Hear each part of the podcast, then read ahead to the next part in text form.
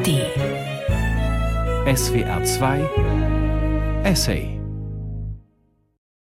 Am 17. Oktober 1973 starb Ingeborg Bachmann in Rom. Wenn ich an Bachmann denke, dann denke ich an ihre Stimme und an ein Gedicht von ihr, das für mich eine der schönsten und auch schmerzvollsten Beschreibungen von Kunst ist. Das Gedicht heißt Was wahr ist. Mein Name ist Mareike Mage und ich betreue bei SWR 2 den Essay. Die Autorin und Filmemacherin Barbara Kaufmann hat einen anderen Gegenstand, der sie in Bezug auf Ingeborg Bachmann beschäftigt. Ein Fernsehinterview in den späten 1950er Jahren. Schwarz-Weiß. Ingeborg Bachmann sitzt an ihrem Arbeitsplatz und blinzelt in die Kamera. Hinter der Kamera, nicht im Bild, spricht ein Literaturkritiker. Seine Fragen zu ihrem Werk sind keine Fragen. Es sind Kommentare, Bewertungen und Belehrungen. Die Autorin im Bild ist widerständig. Und, so schreibt Barbara Kaufmann in dem folgenden Essay, sie ist nicht nur widerständig, sie schafft es sogar, dass am Ende nicht klar ist, wer hier wen verhört.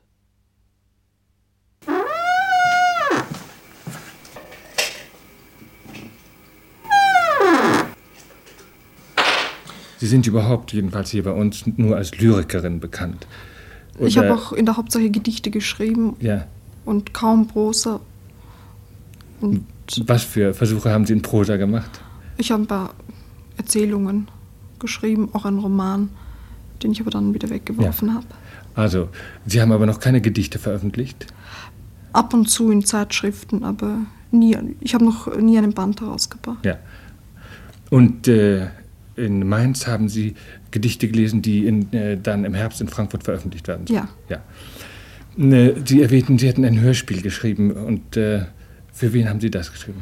Das Hörspiel habe ich für Rot-Weiß-Rot geschrieben. Das hat ein Geschäft mit Träumen geheißen. Und ist dort als Nachtstudio-Aufführung gelaufen. Aha. Zweimal. Und haben Sie noch weitere Pläne in dieser Richtung?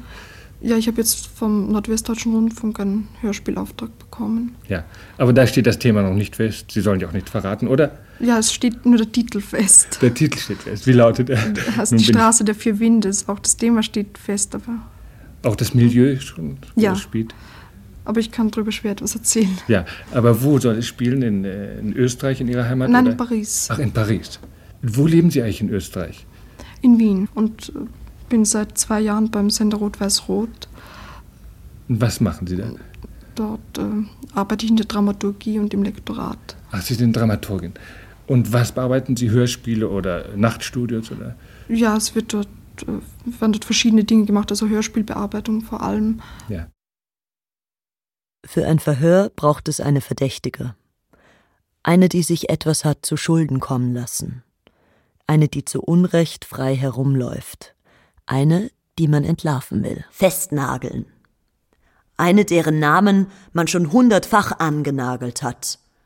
Bachmann-Weg, Bachmann-Gymnasium, Bachmann-Büste, der Bubikopf, das schmale Gesicht, die großen Augen, Überlebensgroß blicken die Bilder die Besucher an, die aus dem Bahnhof jener Stadt treten, in der sie es niemals ausgehalten hat, in der sie aber aushalten muss, von Wänden zu schauen, die sie lieber eingerissen hätte, die große Tochter der Stadt, die Bachmann-Kuppel, der Bachmann-Preis. Das große Ellbogen ausfahren, um die Wette lesen, den anderen von der Bühne stoßen. Sich ins eigene Fleisch schneiden, von der Stirn auf den Text bluten, die Konkurrenz ausstechen, das Publikum zum Mittäter machen. Mehr Drama, öffentliches Drama, ein Spektakel, öffentliches Hinrichten im Halbstundentakt. Daumen hoch, Daumen runter. Wer zeigt die größte Härte? Wer hält sie aus? Wer zerbricht an ihr? Wer wehrt sich? All das geschieht in ihrem Namen. Man schiebt sie vor. Die große Tochter, die das Beurteilen Zeitlebens nur schlecht vertrug, der das Verurteilen von Texten zuwider war, gnadenlos verrissen, himmelhoch bejubelt, Texte als Einfallstor für die Selbstüberhöhung der Kritiker, für die Vernichtung, das Kleinmachen, das Niedermachen der Autorinnen. Trägt der Bachmann-Preis den richtigen Namen? Hat man sie je gefragt? Das Gefallen wollen, das Gefallen müssen, ist ihr beigebracht, ist ihnen allen zu jener Zeit anerzogen worden. Das Gefallen dürfen jedoch nicht. Man soll den anderen gefallen, man soll sich ruhig verhalten. Man soll sich auch entschuldigen, wenn man nicht gefällt, wenn man zu laut ist oder einen falschen Ton trifft oder nicht trifft, was von einem erwartet wird als großer Tochter der Stadt. Was, wenn man gar nicht gefallen möchte? Wenn man jene, denen man gefällt, verachtet, dafür, dass sie in die Falle gegangen sind, dass sie sich haben blenden lassen, dass sie mitgespielt haben beim Spiel vom braven, guten Mädchen, das knickst und Grüß Gott sagt und sich Schleifen ins Haar binden und sich zurechtmachen lässt, wie ein Geschenk, wie eine Schachtel Konfekt, die geöffnet werden will, die den Betrachter einladen soll, zu probieren, zuzugreifen, sich zu bedienen, jedes Stück einzeln ausgewickelt aus dem bunten Staniolpapier. Grüß Gott. Das Gefallenwollen kann zerstören. Es kann zur Sucht werden. Ingeborg Bachmann? War sie ein Star? Immer gut gekleidet. Exakt frisiert. Natürlich wollte sie gefallen. Und das hat man ihr vorgeworfen. Als hätte sie es nicht dürfen. Als wäre es ungezogen gewesen, wenn es so gewesen wäre. Wenn. Sie wollte doch sicher jedem gefallen. Sie wollte es doch auch, oder? Wie hätte sie sonst so weit kommen können? Eine so schöne Frau. Ein so großer Star. Hat sie nicht um ihre Schönheit gewusst? Hat sie sich auf sie verlassen? Irgendwann fing das Raunen an. Zuerst nur leise. Sie musste denken, es wäre Einbildung, so wie die Stimmen nachts in ihrem Zimmer, die hinter den Vorhängen ihr Unwesen trieben und sie auslachten, sobald sie sich in Sicherheit wähnte. Dann, bald, flüsterten die Umstehenden so laut und eindringlich, dass sie jedes Wort verstehen konnte, schon von weitem. Auch an den Blicken, dem Kopfnicken in ihre Richtung sah sie, es galt ihr, ihr allein. Sie hat es sich gerichtet, sagten die Blicke. Sie hat sich ihr Bett gemacht in den Vorzimmern der großen Dichter. Hat man es denen auch vorgeworfen? Warum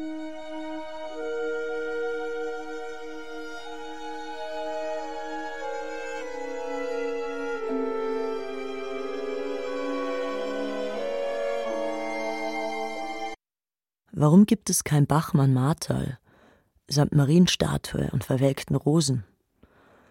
Am Weg hinauf zum Bachmann-Gipfelkreuz.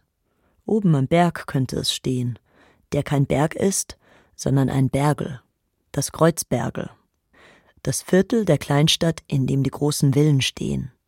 Und direkt davor die Reihenhäuser derjenigen, die es nicht ganz geschafft haben aber immerhin so weit hinaufgekommen sind, dass sie am Fuße der Villen wohnen. Dort ist sie aufgewachsen, wo die alten Witwen in der Nachbarschaft auf drei Stockwerken Jugendstil leben, mit einem hohen Zaun davor und Thujenhecken, damit niemand hereinsehen kann. Die Häuser musste man sich leisten können damals. Oben am Berge, das gerade hoch genug ist, um auf jene herunterzublicken, die gerne nach oben buckeln ein Bergel, ein Kreuzerl, ein Grab, das bisschen Totschlag, es hat niemanden gestört. Die Häuser haben später den Besitzer gewechselt, einige davon. Die Straßen, in denen sie stehen, sind nach den Helfern der Massenmörder benannt und nach jenen, die ihnen die Leiter beim Aufstieg auf das Bergel gehalten haben, die ihnen die Fresken gemalt haben, schön bunt damit man das Blut darunter nicht so gut sieht. Es stört niemanden bis heute. Ist doch alles so lange her. Ist doch nicht notwendig, alles aufzurühren, die Ruhe zu stören da oben am Berge. Drei Wege zum See, alle verwachsen, mit Gestrüpp und mitten im Dickicht. Und wenn man genauer hinsieht, hängen noch die Stofffetzen der Kleidung jener von den stachligen Zweigen, die man verschleppt hat, mit denen man kurzen Prozess gemacht hat. Alle aufstellen, anlegen, schießen. Meistens in den Hinterkopf, manchmal auch mitten ins Gesicht. Partisanen, Landesverräter. Man hat nicht lange gefackelt, wenn man sie erwischt hat. 15-jährige Kinder, Zusammengetrieben hat man sie. Nachts sind sie ausgeschwärmt, die Jäger, haben sie herausgeschossen, mordend sind sie durch das Wäldchen am Bergel gezogen, fröhlich pfeifend, in Vorfreude darauf, wieder ein Paar zu fangen, die sich widersetzt haben, die sich dem eigenen Vernichten entgegengestellt haben. Ohne Verbündete in der Bevölkerung. Man war ja überfallen worden und musste sich gut stellen mit der Übermacht jener, die sich aus den eigenen Reihen nach oben geprügelt hatten. Man musste ja zusammenhalten und die Partisanen jagen mit Schaufeln, Steinen und Gewehren. Ihre Überreste haben sie in eine der Gruben geworfen, in denen sich im Herbst das Regenwasser sammelt über denen im Winter die Eislaufplätze liegen. Dort treten die Kinder der Jäger auf Schlittschuhen ihre Pirouetten. Das Morden war ein schöner Sport da oben am Bergel, der kein Berg ist, wo man heute noch den Fitnessparcours entlangläuft, mit Blick auf ihr Geburtshaus. Bachmann Museum. Bald wird es seine Tore öffnen, in die Stube, in der sie mit dem Vater gesessen ist. Der sanfte, stille Vater, der Lehrer, der ihr zum ersten Mal Hölderlin vorgelesen hat, Mörike und Goethe, der keiner Fliege ein Bein ausreißen konnte, aber die Hand zum Gruß hochreißen konnte er schon. Damals, als es noch verboten war und er bereits vom Einmarsch fantasierte, der gute Vater. Warum isst denn du nicht? Warum isst du nicht? Hast du aufgegessen? Hast du aufgegessen? Beim Essen spricht man nicht. Beim Essen spricht man nicht sonst verfangen sich die trockenen Brösel im Rachen und quellen dort auf, so wie die Körper tief unten unter den Eislaufteichen, auf denen die Mädchen Pirouetten drehen, wo sie sich beim Absprung im Eis verkanten und unsanft landen. Die Schrammen werden weggelächelt. Mittags kommt der Vater nach Hause. Er trinkt ein Glas Wein zum Essen. Sein Blick schweift ab vom Braten, den die Mutter zubereitet hat, von der braunen, dicken Soße. Die Hierarchien sind hausgemacht. Die Großmutter hat das Rezept weitergegeben. Die Mutter hat es nachgekocht. Die Tochter hat sich schon früh gesträubt. Die Ehe ist nichts für eine Frau, die selbst denken will und kann.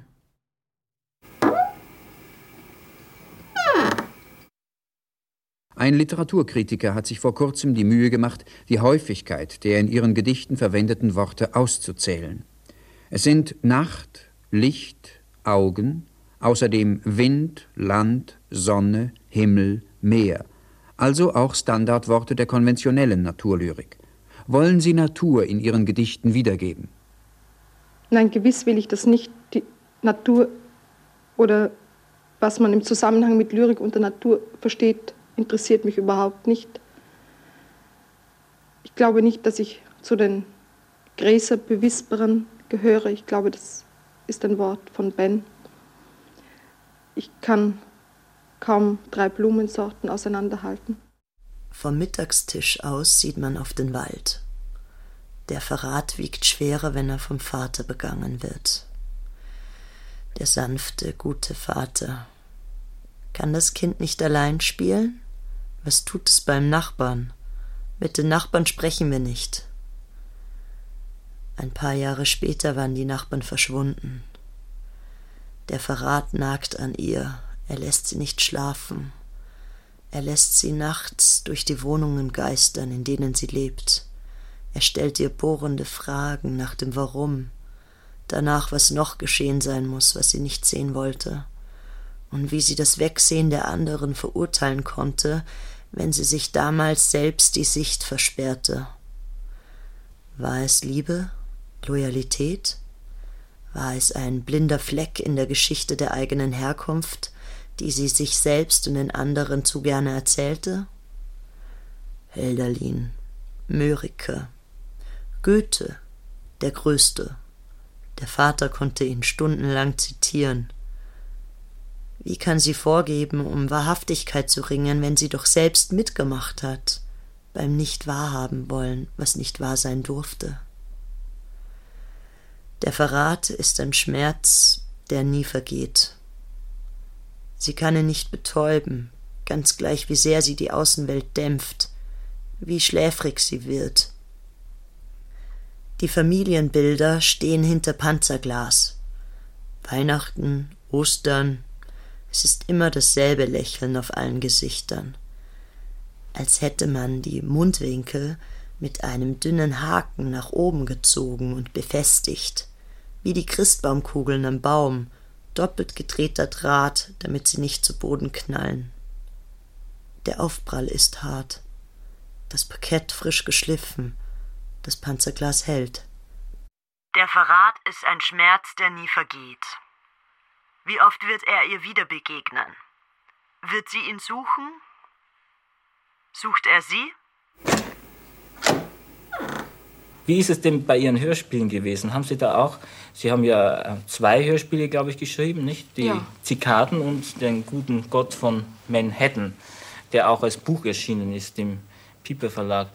Haben Sie da Einfluss gehabt auf die Reproduktion? Nein, gar nicht. Nicht? Nein, ich habe das Hörspiel geschrieben und, und habe es dem, der Hörspielabteilung gegeben. Ja. Und haben Sie es dann gehört, als es gesendet worden ist? Oder wollten Sie es dann gar nicht hören? Nein, ich, ich weiß nicht, wie es anderen Autoren geht, aber ich bin eigentlich nie eingeladen worden, bei den Proben dabei zu sein, obwohl Ja. es mich interessiert hätte. Und Und äh, was sagten Sie dann zu dem, was dabei herausgekommen ist? Das war, es waren ja verschiedene Reproduktionen, es war ja ich nicht habe, nur eine. ich ne? habe nur eine Fassung, also nur eine Version gehört und Mhm. eine andere einmal zur Hälfte. Ich kann das wirklich nicht sehr gut beurteilen. Ja. Die Schriftstellerin ist ein Gebrauchsgegenstand.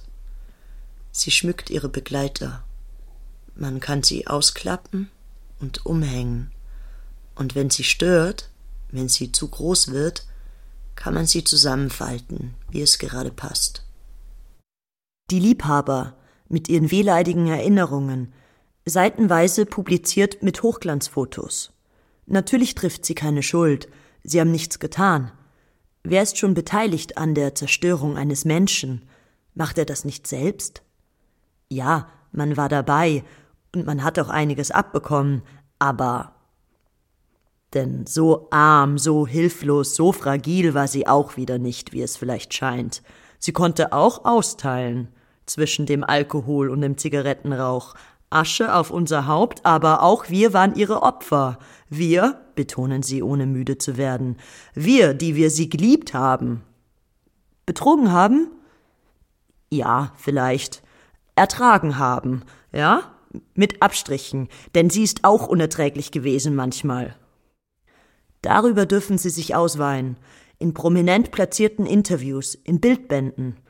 Die ehemaligen, die Verschmähten, die Verstoßenen und die, die sie im Stich gelassen haben, weil es nun wirklich nicht mehr ging mit ihr, weil das Verständnis fehlte, nicht für sie, sondern für den Künstler als Mann. Den Mann als Künstler. Der braucht auch seine Zuwendung, Aufmerksamkeit, eine Partnerin, die für ihn da ist, die seine Brote schmiert, wenn er abends lange Stunden über seinen Gedanken hängt, die ihm seine Hände und Füße wäscht und seine Hemden bügelt, damit sie nicht knittern, während er am Mythos zimmert.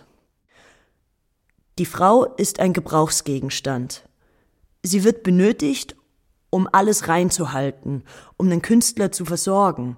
Sie wird gebraucht, verbraucht und stehen gelassen, bis eine neue des Weges kommt.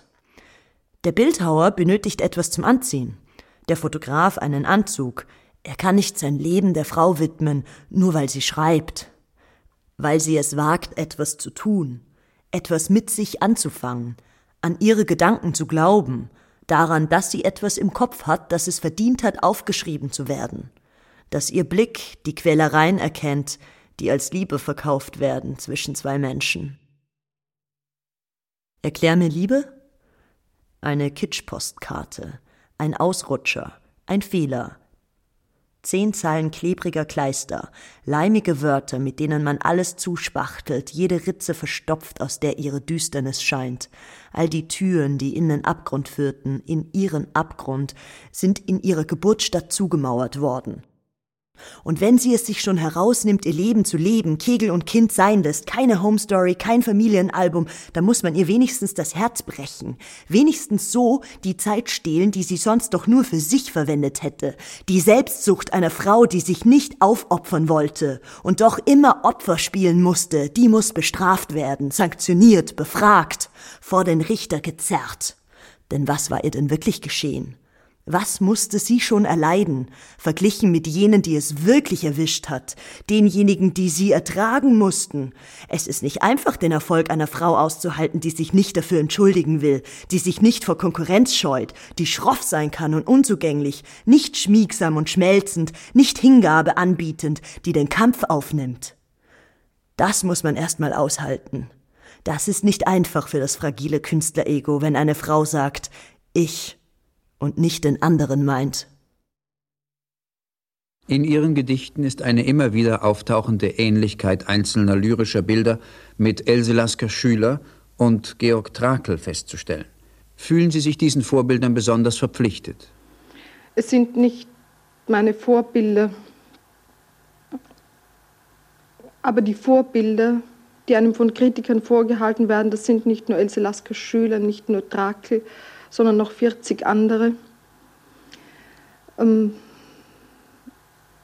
mit Trakl ist es vielleicht etwas anderes.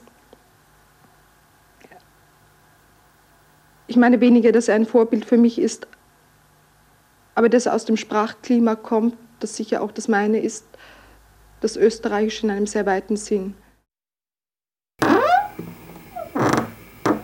Die Frau, die schreibt, ist fordernd. Sie will nicht zuhören, nicht Publikum spielen, nicht applaudieren. Sie hat selbst etwas zu erzählen. Sie will nicht mehr die Lehrertochter sein, die große Tochter der Stadt, gar keine Tochter. Sie will sich gehen lassen, sich berauschen, sich nicht darum kümmern müssen, was die Nachbarn sagen.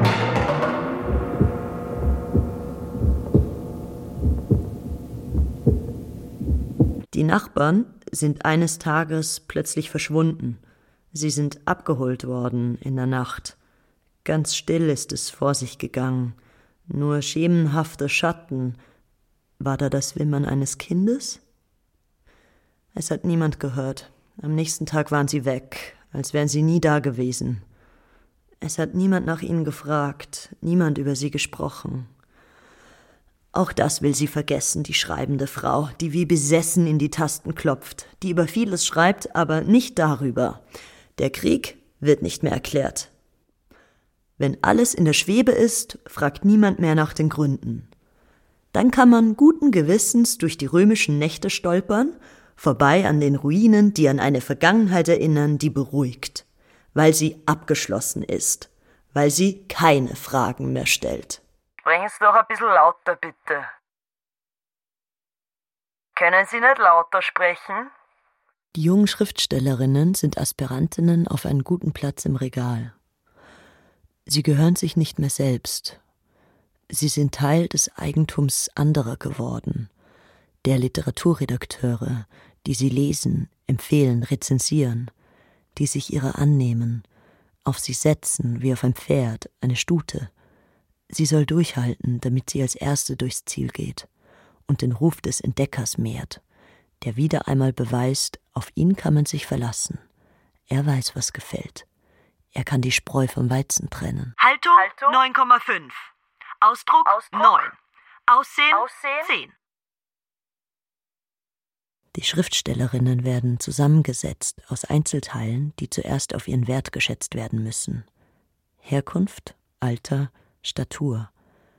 Alles muss passen, und wenn nicht, wird es von den Verlagen passend gemacht, die Lebensläufe angeglichen, damit sie die Leser nicht irritieren, damit man nicht plötzlich etwas zu lesen bekommt, das die Idylle stört im Bücherregal.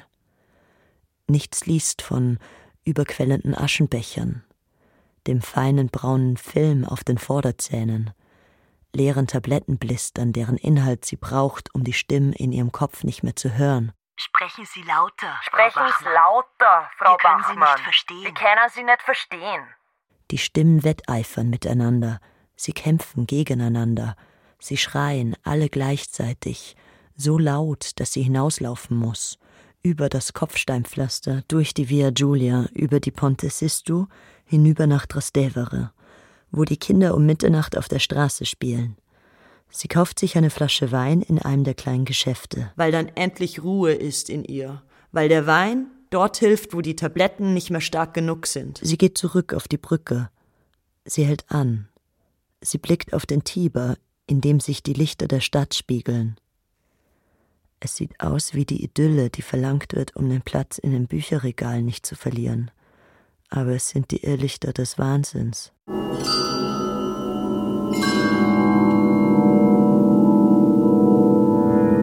Die Schriftstellerinnen gehören zum Inventar der Leser. Gleich neben den Cognac-Schwenkern aus Kristall werden sie platziert. Und den vergilbten Bildern, die der Großvater als Originale günstig bekommen hat.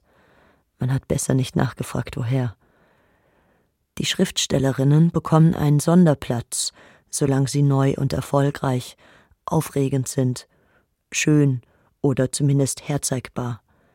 Mit den Jahren wandern sie nach hinten im Regal, müssen Platz machen für die Neuen, die ihrerseits jung sind, gut aussehend, erfolgreich, aufregend. Wollte sie den Platz vorne? Vielleicht zu Beginn, aber bald nicht mehr. Sie wollte sich neu erfinden, eine Zumutung sein, wollte ihre Dämonen freilassen, auf andere loslassen, um nicht allein mit ihnen zu bleiben. Aber sie blieb gefangen zwischen den Buchstützen, den schweren afrikanischen Ebenholzköpfen, die man von der Großmutter vererbt bekommen hat, die es nicht besser gewusst hat, die es auch nicht hätte besser wissen können. Das war eben so. Die hat man so gesehen, die Wilden, das kann man ihr doch nicht vorwerfen. Der Platz im Regal in der vordersten Reihe war eng. Er schnürte ihr die Luft ab. Er ließ ihr keinen Ausweg. Nur einen, den nach unten zu fallen. Herauszufallen aus den Büchereien, die der Herr Professor nach den Farben der Einbände sortiert hatte, nicht nach dem Alphabet. Damit sie besser zu den Mahagonimöbeln passten.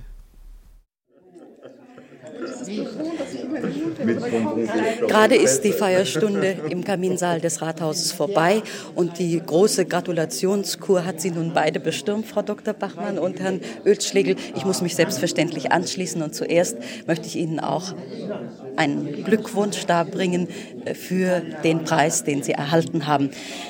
Ich äh, habe an und für sich nur eine Frage. Äh, von der Nachricht, dass Sie einen Preis erhalten würden, bis heute sind ja einige Tage vergangen, bei Ihnen wie bei Herrn Ölschlegel. Und äh, das äh, gewisse Lampenfieber, hatten Sie das auch, bis es so weit war, dass Sie ihn endlich in Händen halten? Ja, nein, vor allem heute. Ja. Es ist etwas anderes zu hören, dass man einen Preis bekommt und dann wirklich zu bekommen. Das sind zwei mhm. ganz verschiedene Dinge. Ja, das stimmt. Sie haben eine Weiterreise hinter sich, Frau Bachmann. Ja, ich bin von Rom hierher gekommen. Und hat Sie denn äh, der Preis erreicht, soviel ich mich erinnere, beziehungsweise die Nachricht erreicht, äh, hatten Sie doch eine hauptpostlagernde Adresse in Rom, weil Sie gerade wieder eingetroffen waren? Ja, es, ich glaube, der Brief hat mich sogar auf Umwegen erreicht und es ein Wunder, dass ich ihn überhaupt gefunden habe, noch rechtzeitig. Ja. hätte ich es vielleicht das letzte erfahren. Für ein Verhör braucht es nicht nur eine Verdächtige, es braucht auch einen, der verdächtigt, der sich zutraut, sie überführen zu können, der sich nicht abschrecken lässt von einem Mythos, der es wagt, ein lebendes Denkmal einzureißen mit ein bisschen an der Fassade kratzen ist es nicht getan. So verdient man sich keine Meriten. So verschafft man sich keinen Respekt unter der Kollegenschaft. Man muss schon aufs Ganze gehen. Richtig hinlangen. Ohne Rücksicht auf Verluste. Sie wird es schon aushalten. Sie sitzt ja noch. Sie wankt, aber sie fällt nicht vom Stuhl. Dann kann es ihr so schlecht auch nicht gehen.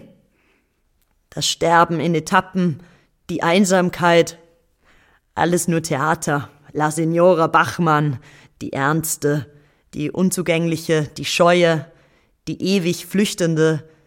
Imagebildung, Ich-Maschine, Unique Selling Point mit hohem Wiedererkennungswert. Das war damals nicht anders als heute.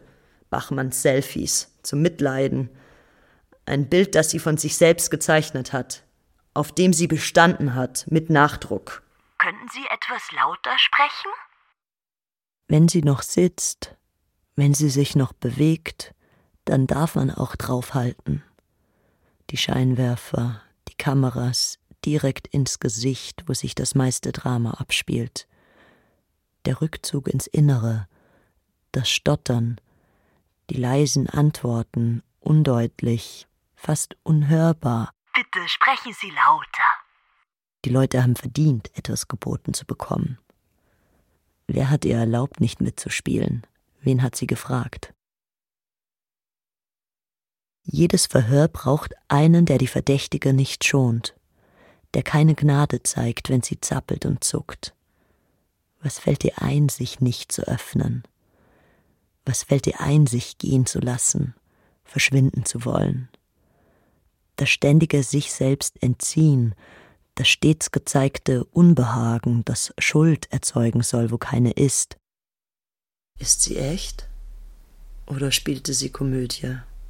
Drama? Das leise Sprechen als Aufmerksamkeitsgarant. Der gesenkte Blick, um andere zu zwingen, sich nach unten zu beugen, sich eine Stufe unter sie zu stellen, um ihr in die Augen sehen zu können. So habe sie sich die Umwelt erzogen, lautete der Vorwurf. Und er kam vor allem auch von anderen Schriftstellerinnen, die ihr nicht abnahmen, was sie nach außen trug. Die meinten, da spielt eine mit gezinkten Karten, da richtet eine die Waffe gegen sich selbst, damit alle zu ihr stürzen, um sie ihr zu entreißen. Sie hat das Scheinwerferlicht gesucht, das sie geblendet hat. Sie ist ins Exil geflüchtet, in die Einsamkeit, um gefunden zu werden. Schon die Namensgebung schien den Zweiflerinnen schicksalshaft. Ingeborg, die Hüterin und die Beschützte, beides in einer Person. Wie kann man etwas hüten und selbst Schutz finden? Sobald man Schutz sucht, kann man ihn nicht mehr geben. Sobald man etwas hütet, muss man es gegen die Bedrohung verteidigen, gegen Eindringlinge schützen. Und wenn es so gewesen ist, wenn es so sein sollte, dass sie die Maschinerie durchschaut hat, dass sie selbst Opfer und Täterin in einer Person gewesen ist? Hätte man nicht das System anklagen müssen, statt ihre Überlebenstaktik, ihre Strategie darin nicht unterzugehen? Stattdessen war man erstaunt und empört und fragte sich immer lauter, ja, darf sie das überhaupt? Ihr literarischer Ruf gründet sich vor allem auf die beiden Lyrikbände Die gestundete Zeit und Die Anrufung des großen Bären, die 1953 und 1956 erschienen sind. Seither haben sie zwei Hörspiele und einen Band Erzählungen veröffentlicht. Es scheint, dass trotz des Lobs der Kritiker für diese Erzählungen ihre eigentliche Begabung nicht in der Prosa, sondern in der Lyrik liegt. Nun, worin die eigentliche Begabung eines Autors liegt, darüber kann man so früh wohl nicht sprechen. Ich habe jedenfalls schon seit Jahren keine Gedichte mehr geschrieben, schreibe keine, werde auch keine schreiben. Auf die Gefahr hin, die Kritiker und die Leser zu enttäuschen. Alle Arbeiten, die ich jetzt begonnen habe, sind Prosa-Arbeiten. Und ich denke, dass das nächste Buch ein Roman sein wird. Es bleibt unter uns. Am Anfang glaubte sie noch, wenn sie sagten, es bleibt unter uns. Am Anfang machte sie noch mit beim Spiel. Einer zieht sich aus, wenn es der andere auch tut. Dann wieder der eine, bis sich Geheimnis um Geheimnis offenbarte, sich ineinander verhakte, eine Kette an Schwüren bildete. Es bleibt unter uns, denn wir sind Verbündete. Wir kennen unsere Dämonen. Es bleibt unter uns. Sie glaubte daran, dass man etwas für sich behielt, dass man es schützte, vor den anderen verbarg, dass man sich treu war, ohne Ausnahme. Dann wurde sie verraten. Einmal, zweimal, mehrmals. Ihre Geheimnisse, das, was sie so sehr für sich behalten wollte, wurden offenbart für eine gute Geschichte. Der Verrat wiegt am schwersten, wenn er vom Vater begangen wird. Der Verrat ist ein Schmerz, der nie vergeht. Es bleibt unter uns. Sie haben sich nicht daran gehalten. Das Misstrauen drängte sich nach jeder Begegnung in ihre Gedanken. Es stellte sich zwischen sie und den Rest der Welt. Es zerstörte die Hoffnung auf Verständnis, Verbundenheit, Freundschaften. Das Misstrauen hüllte sie aus, brachte sie zum Zittern, machte ihr das Atmen schwer. Das Misstrauen war ein ständiger Laut in ihren Ohren, ein hohes Pfeifen, ein Zischen, ein durchdringender Ton, sobald sie neue Bekanntschaften schloss. Er lähmte sie, hielt sie gefangen, vergrößerte den Abstand zwischen ihr und den anderen.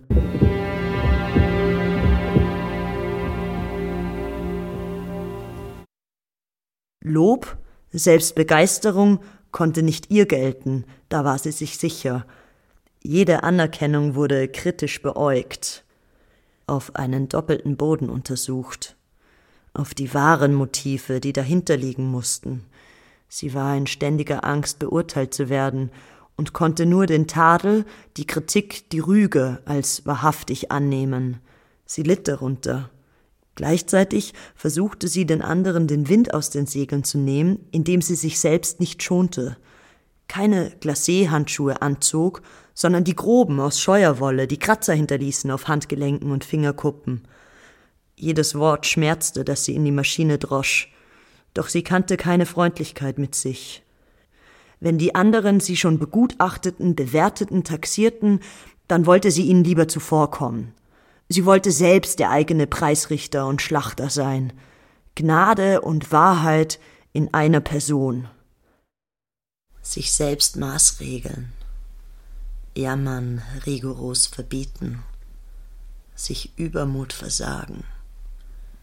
Sich jene Strenge auferlegen, die dem Vater in der Schule nachgesagt worden war – die ihn berüchtigt gemacht, gefürchtet und nicht nur einen Schüler im Traum verfolgt hatte und darüber hinaus. Grausam, disziplinierend, schonungslos.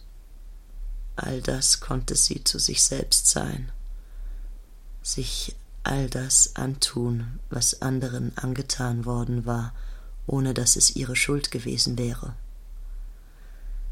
wenn sie sich auf den Boden kauerte, hier und da und still hielt, ganz still, konnte sie dann ihren Herzschlag hören,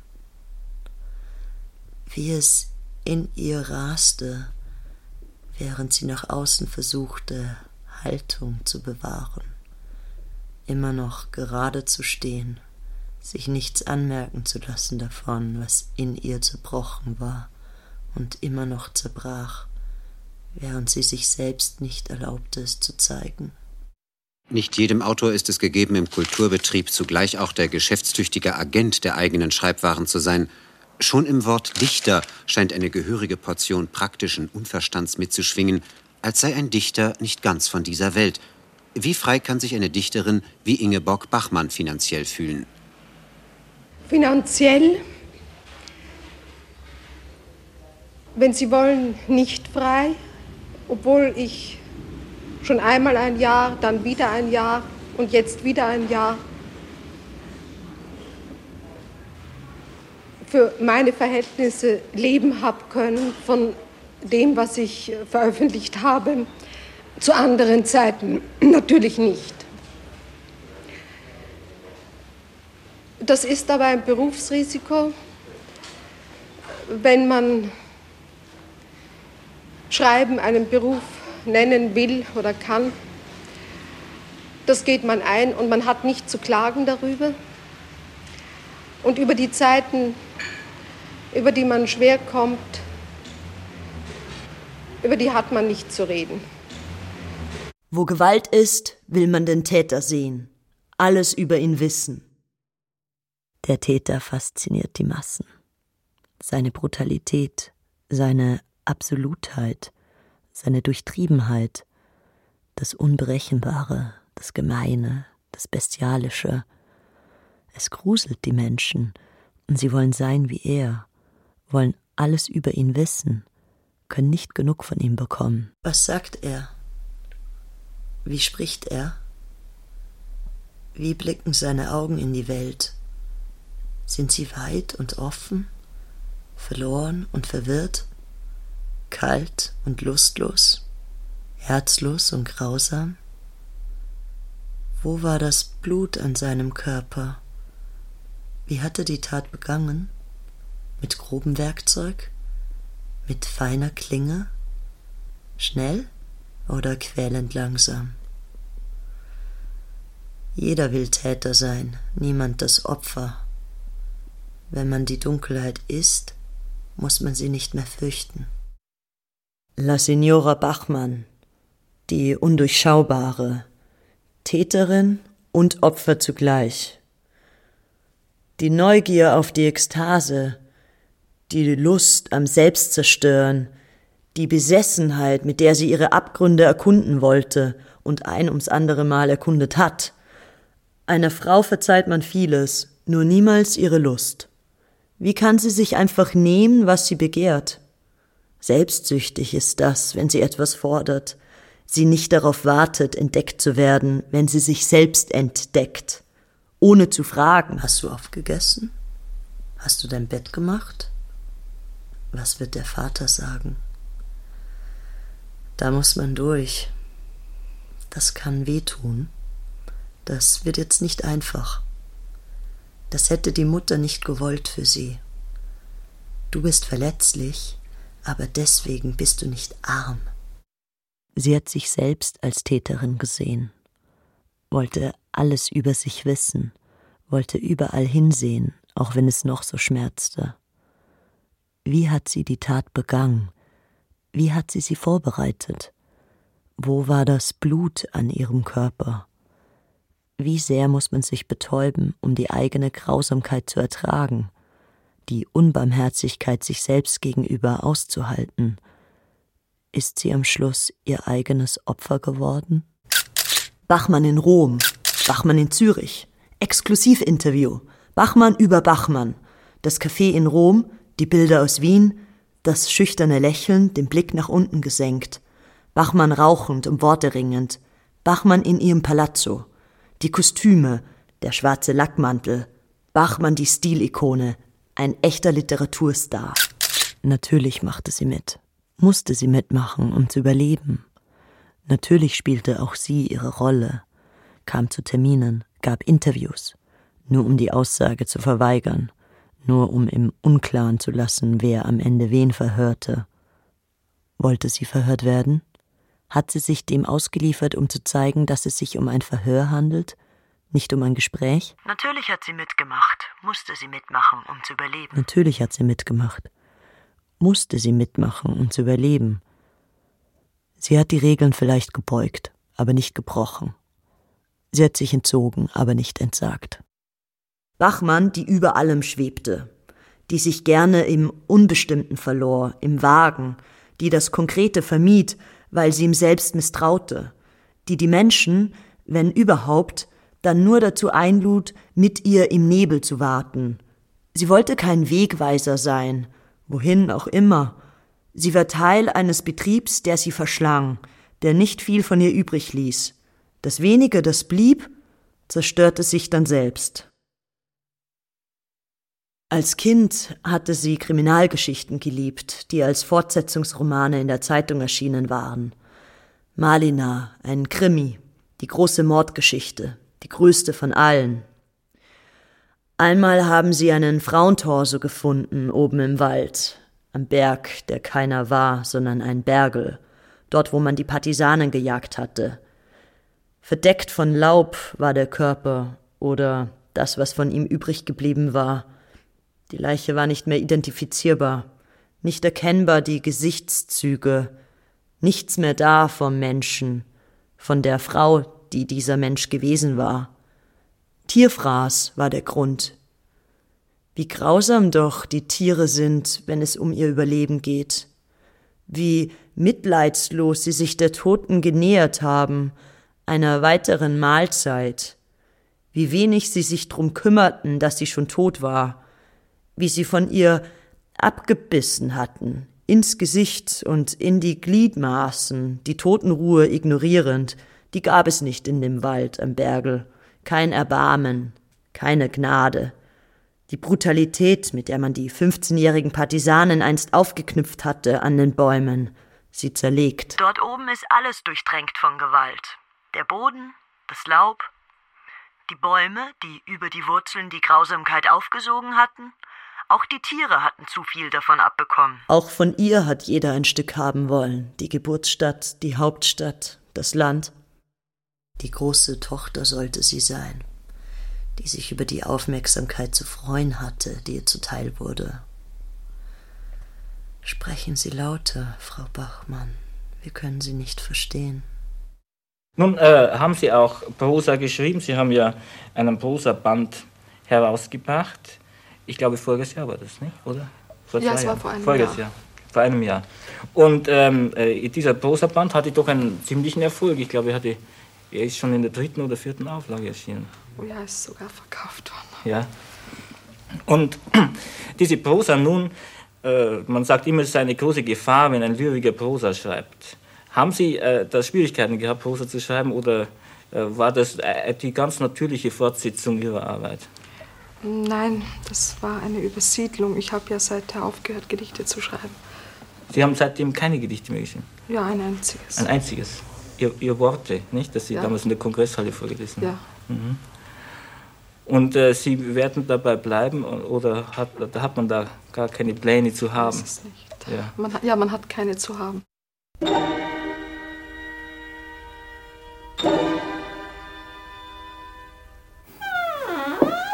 Die Verzweiflung ist ein totalitärer Zustand. Verlassen werden, verlassen wollen, verlassen sein. Alte Liebe, neue Liebe, Betrug, List, erneuter Betrug. Verzweiflung kommt, um zu bleiben. Von neuem beginnen, die Kraft zu finden dafür, sich wieder auf etwas einzulassen, das Misstrauen, den hohen Ton im Ohr zu überhören. Sie hätte es gerne geschafft. Und sie hat jene verstanden, die es nicht mehr schafften. Was hat sie sich erwartet? Was hat sie sich erhofft?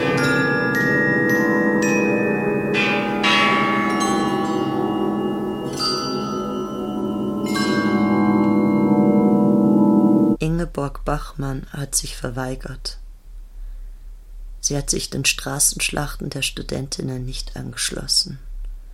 Sie wollte kein Sprachrohr sein für jene, die gegen die Vergangenheit kämpften, die etwas aufbrechen wollten, wenn nötig.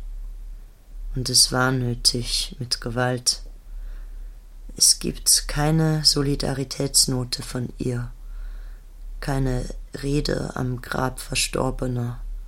Scheinbar ging das an ihr vorüber. Die Proteste der Frauen, das Aufbegehren in der Öffentlichkeit, diese Anliegen schienen nicht die ihren zu sein. Sie wollte sich dazu nicht äußern. Es wurde ihr krumm genommen, dass sie sich entzog, dass sie nicht Stellung bezog. Erst später wurde klar, sie ist eine Verbündete gewesen. Eine Advokatin derjenigen, die im Stillen gefoltert werden, nicht sichtbar für die Außenwelt. In den Stuben, den Vorzimmern derjenigen, die etwas zu sagen haben. Sie hat ihnen ihre Stimme geliehen. Jenen Frauen, die sich im anderen verloren hatten, sich selbst aufgelöst hatten, bis nichts mehr von ihnen übrig war. Eine Hülle, ein leeres Ich, mit dem man nichts anzufangen weiß, und dass es auch nicht schade ist, das zerstört werden kann. Wenn nicht von anderen, dann muss man es eben selbst tun. La Signora Bachmann, eine, die sehr wohl Partei nahm, die das Schicksal der Drangsalierten aufgeschrieben hat, derjenigen Frauen, die gequält werden, im privaten gleichermaßen wie im öffentlichen, die man zerstört und ihnen dabei weismacht, sie wären es selbst, die sich zerstören ließen, die man hinrichtet und ihnen dabei einredet, sie wären ihr eigener Henker. Hast du dir die Hände gewaschen? Das Essen steht am Tisch. Unterbrich mich nicht. Warum lächelst du nicht? Ich möchte noch auf etwas anderes einmal zurückkommen, noch einmal auf Ihr Bild von der alten Stadt. Es gibt viele, die sagen, die alte Lyrik, die Lyrik der vergangenen Tage, der Romantik. Darf Aber ich Sie unterbrechen? Bitte. Ich meine, ich glaube vielleicht weniger, dass wir die Gedichte, die alten Gedichte mit dem alten Stadtkern vergleichen wollen, sondern die Sprache selbst, meine ich, wäre eine Stadt. Und es, es wachsen eben aus neue Worte dazu. Ja. Und, und die, Gedicht, die alten Gedichte sind aus dem alten Wortmaterial gemacht. Die neuen Gedichte aus altem und neuem, würde ich sagen. Die Modernität eines Gedichts ist etwas anderes als, als die Präsenz eines Gedichts. Und ich glaube, dass die schönsten alten Gedichte aus allen Ze oder Gedichte aus allen Zeiten die Präsenz haben. Ich glaube auch, dass man die alten Bilder, wie sie etwa Mörike verwendet hat oder Goethe, nicht mehr verwenden kann, nicht mehr verwenden darf, weil sie, weil sie sich in unserem Mund unwahr ausnehmen würden. Wir müssen wahre Sätze finden, die unserer eigenen Bewusstseinslage und dieser veränderten Welt entsprechen. Es ist nichts Ernstes, sagten sie. Es wird wieder weggehen. Es wird sich legen. Es ist nicht notwendig, sich Sorgen zu machen. Es ist in einem Jahr vorbei. Bis zum Heiraten ist alles wieder gut. Und wenn nicht, dann wird man sich daran gewöhnt haben. Es sind nur Körper, es ist nur Blut. Es ist ein einfaches Gesetz, dass die Menschen alles, was sie einander antun können, auch antun werden. Kein Grund, Theater zu machen, aus der Reihe zu tanzen. Man hat nicht zu klagen. Ich würde mich fragen, wie viel Ellbogen oder vielmehr, wie viel Kraft braucht man, um sich dagegen stellen zu können, um sich dieser Kulturindustrie erwehren zu können. Ich weiß nicht, ob ich das im Anfang gleich bemerkt habe, was geschieht, äh, was vor allem in Deutschland mit einem Autor geschieht, der damals, wie ich 25-jährig angefangen hat zu publizieren. Aber ich bin sofort abgereist und nach Italien gegangen, nur wenige Male wiedergekommen. Ich beantworte die meisten Briefe nicht. Und auch nur der Gedanke, in einer Stadt leben zu müssen, wo ein Rundfunk, ein Radio oder eine Fernsehstation in der Nähe ist, äh, die auf einen zukommen könnte, das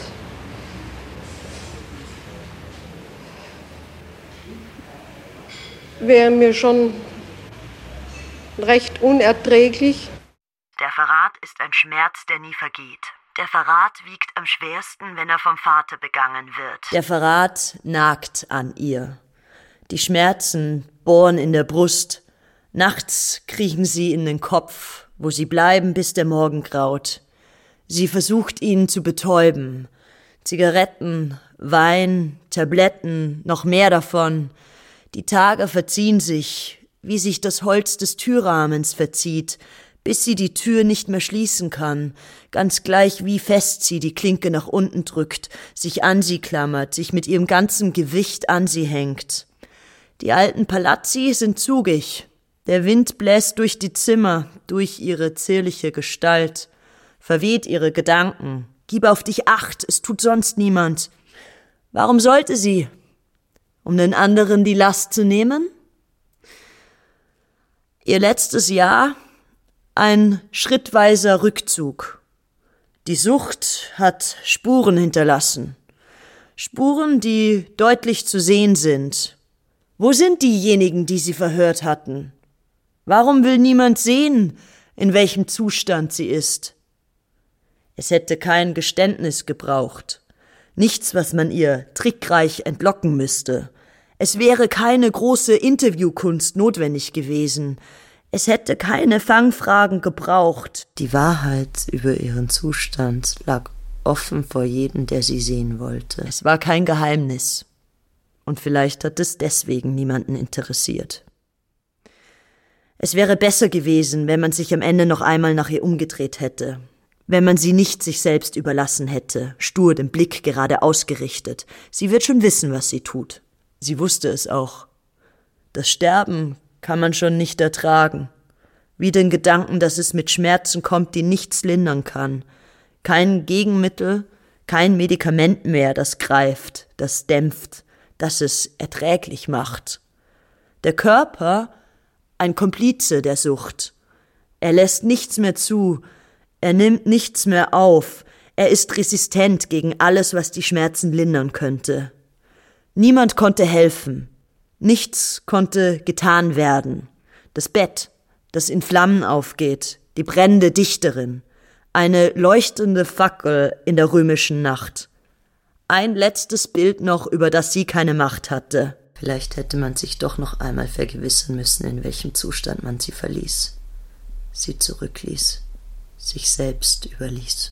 Die strahlenden Augen, die nicht mehr vor Vorfreude leuchteten, sondern aussahen, als hätte sie Fieber.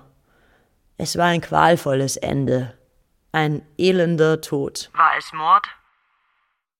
Man weiß nicht, ob Hoffnung ist, aber wenn keine Hoffnung ist, so ist es jetzt doch nicht ganz furchtbar. Es dämpft sich, es muss nicht Hoffnung sein, kann weniger sein, braucht nichts zu sein. Es ist nichts. Es war eine Aufregung, war weiter nichts. Es wird nicht mehr vorkommen. Das Verhör der Ingeborg Bachmann. Essay von Barbara Kaufmann mit Julia Riedler. Ton und Technik Tanja Hiesch und Sabine Klunzinger. Regie Maidon Bader. Redaktion Michael Lissek. Produktion Südwestrundfunk 2023.